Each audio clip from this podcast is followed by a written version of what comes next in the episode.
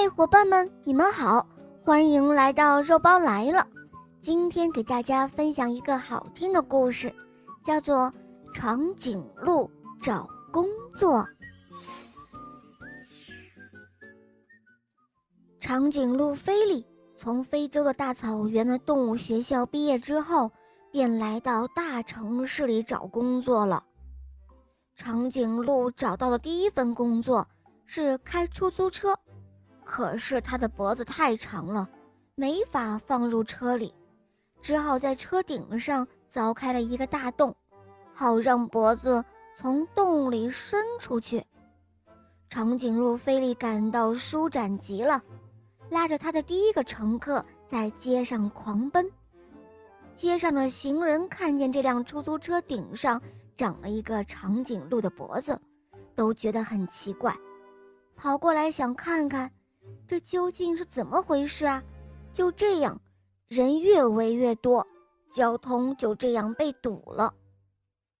于是，大象交警开着摩托警车过来了，他给长颈鹿开了一张罚单，还扣下了他的出租车。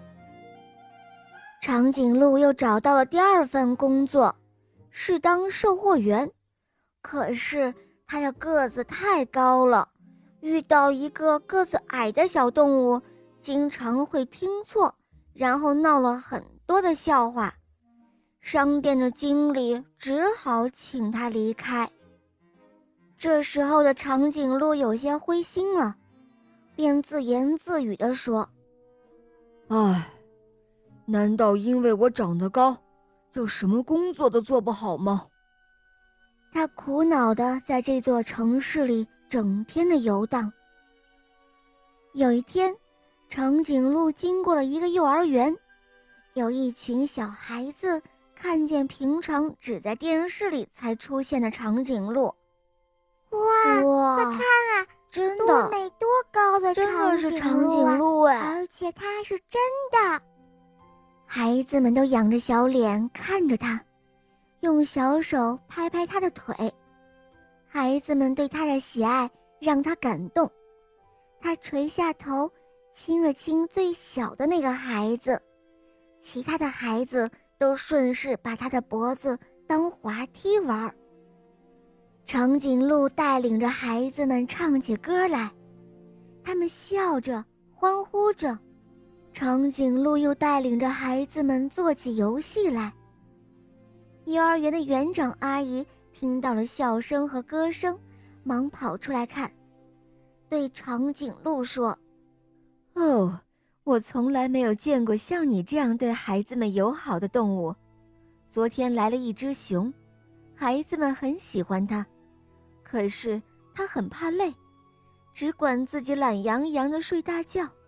如果你愿意，就留下来当老师吧，你能带着孩子们做最有趣的游戏。”跳非洲舞蹈，教他们说非洲草原的话，你愿意留下来吗？哦，是的，园长，我愿意。长颈鹿激动极了，它满眼闪着泪光。就这样，长颈鹿找到了一份最适合自己的工作，他从工作中找到了很多很多的乐趣。好了，伙伴们。